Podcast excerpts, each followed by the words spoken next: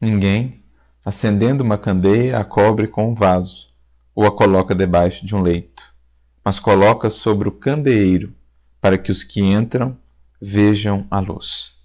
Evangelho de Lucas, capítulo 8, versículo 16.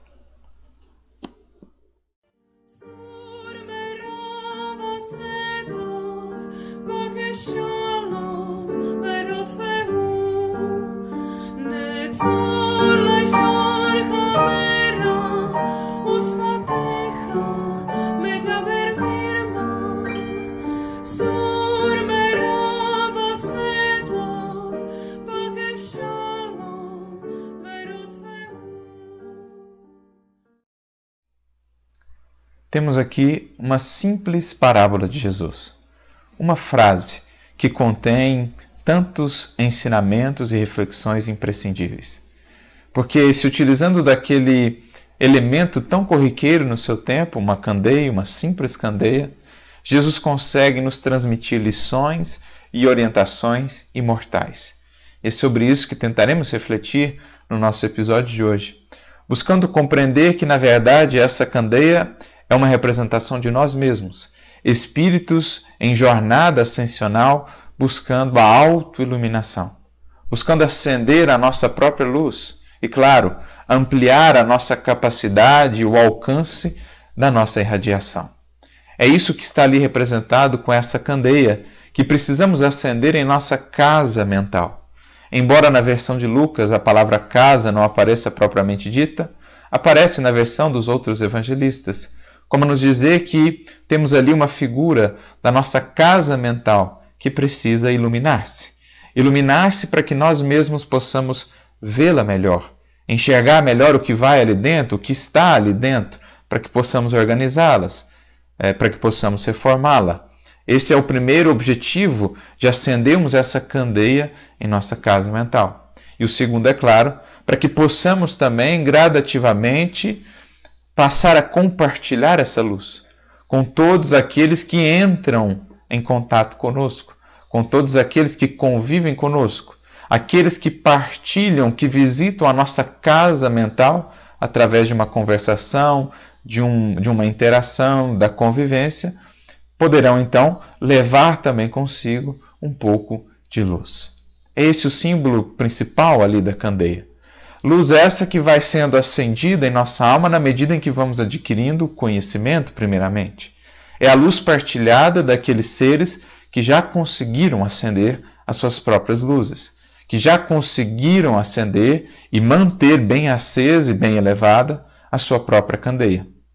Espíritos já mais adiantados que nós, que conseguem refletir para nós outros a luz de Deus, a luz da criação divina, a luz do Cristo sendo ele mesmo Cristo a maior luz que já pisou e passou a terra, veio ele compartilhar através do evangelho e da sua vida esses novos conhecimentos que aos poucos vão penetrando o nosso mundo interior, a nossa casa mental e ali se fazendo candeias.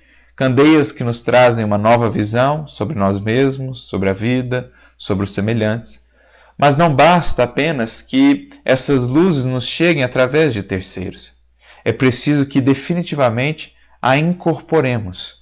Incorporemos essa luz, a fim de tornar a nossa alma agora também um foco de irradiação. É isso, sobretudo, que Jesus quer nos ensinar. A importância para cada um de nós de acendermos a nossa própria candeia. Porque a luz dos outros nos auxilia por um tempo, nos orienta por um tempo, mas chegará sempre o um momento em que estaremos nós conosco mesmos e aí teremos apenas a luz que soubemos acender a partir de tudo aquilo que recebemos de fora. Então, esse é o grande objetivo: acendermos a nossa candeia interior, iluminarmos a nossa alma. Mas se a gente pensa mais profundamente no símbolo, nós vamos perceber que são dois os ingredientes ou os elementos fundamentais para que essa luz permaneça acesa. Porque esse é o objetivo não só acendê-la, mas mantê-la acesa e cada vez mais elevada, cada vez mais colocada no candeeiro da exemplificação, cada vez mais elevada e, portanto, com uma irradiação, uma capacidade de alcance maior. Como que a gente faz para manter essa luz? Ora, o próprio símbolo escolhido por Jesus já nos diz. Porque a candeia, para permanecer acesa, precisa de dois elementos: precisa do oxigênio e precisa do combustível. É na interação desses dois elementos que a reação ali se processa e nós temos então a combustão, nós temos a luz. Trazendo esses símbolos para o mundo espiritual, o que representariam esse combustível e esse oxigênio? Entendamos primeiro o combustível. O combustível é aquilo que a candeia dá de si mesma para a manutenção da luz. É o que, por exemplo, a vela dá consumindo-se a si mesma para que possa iluminar. É o que a lâmpada elétrica dá consumindo-se a si mesma para que possa iluminar. É o que o sol dá ou doa consumindo-se a si mesmo para poder iluminar. Então chegamos a compreender pelas próprias lições da natureza que nos cerca que o preço da luz é o preço da doação, do sacrifício de si mesmo. É aquele alguém que descobriu na doação a grande dinâmica da vida. É alguém que percebeu que é doando que se recebe, que é, entre aspas, perdendo, que efetivamente se conquista algo na criação divina. Foi o que descobriu um apóstolo Paulo, antes tão preocupado em receber louvores, títulos, honras e etc., mas que depois descobriu a glória de se doar, de se imolar pelos semelhantes, chegando a dizer em uma de suas cartas: De muito boa vontade gastarei e me deixarei gastar por vós, ainda que amando-vos cada vez mais, seja por vós menos amado. É a mágica o milagre da doação que também descobriu uma Maria Madalena, que tinha ali os prazeres, que tinha homens poderosos aos seus pés, mas que não encontrava saciedade para sua alma. E veio a encontrar, depois de conhecer Jesus, quando este a orientou a buscar o amor renúncia, o amor sacrifício, como está narrado no livro Boa Nova, no capítulo Maria de Magdala. Quando Jesus diz a ela: Só o sacrifício, Maria, contém o divino mistério da vida Viver bem é saber imolar-se. Então, o combustível para manter essa luz acesa será aqui a nossa disposição em irmos à luta, em nos esforçarmos, em nos doarmos, em nos entregarmos ao trabalho no bem, à disciplina de nós mesmos, ao estudo, à compreensão, enfim. Esse é o combustível que damos de nós para a manutenção da luz. Sem isso, faltará um dos elementos essenciais para a manutenção da luz. O outro é o oxigênio. O oxigênio que está aí, acessível a todos. Todas as candeias encontrarão oxigênio suficiente, mas é preciso que ele esteja em contato com o combustível. É preciso a mistura de ambos. O que representa esse oxigênio, senão a alimentação de Deus, que fornece a todas as criaturas os recursos, as oportunidades, as circunstâncias, os ensinamentos através das múltiplas formas de revelação, esse oxigênio que alimenta a chama da nossa espiritualidade, da nossa iluminação. É tudo aquilo que Deus, em sua providência divina, nos fornece gratuitamente para que, em contato com o nosso esforço, com a nossa boa vontade, daí possa surgir e nascer a luz. Então é preciso que haja essa mistura entre a doação da criatura com a doação divina.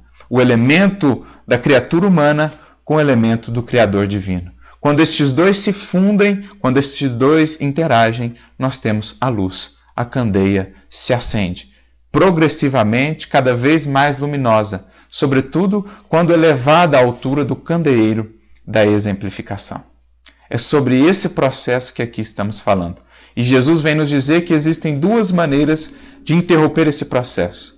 Uma é colocando essa candeia debaixo do vaso.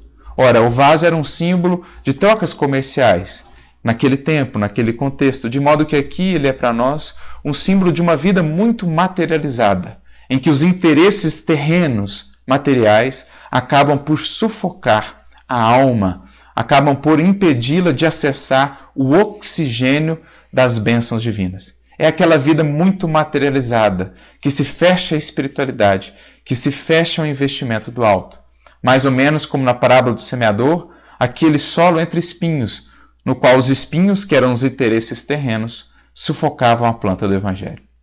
Então, essa é a primeira circunstância que pode apagar essa chama.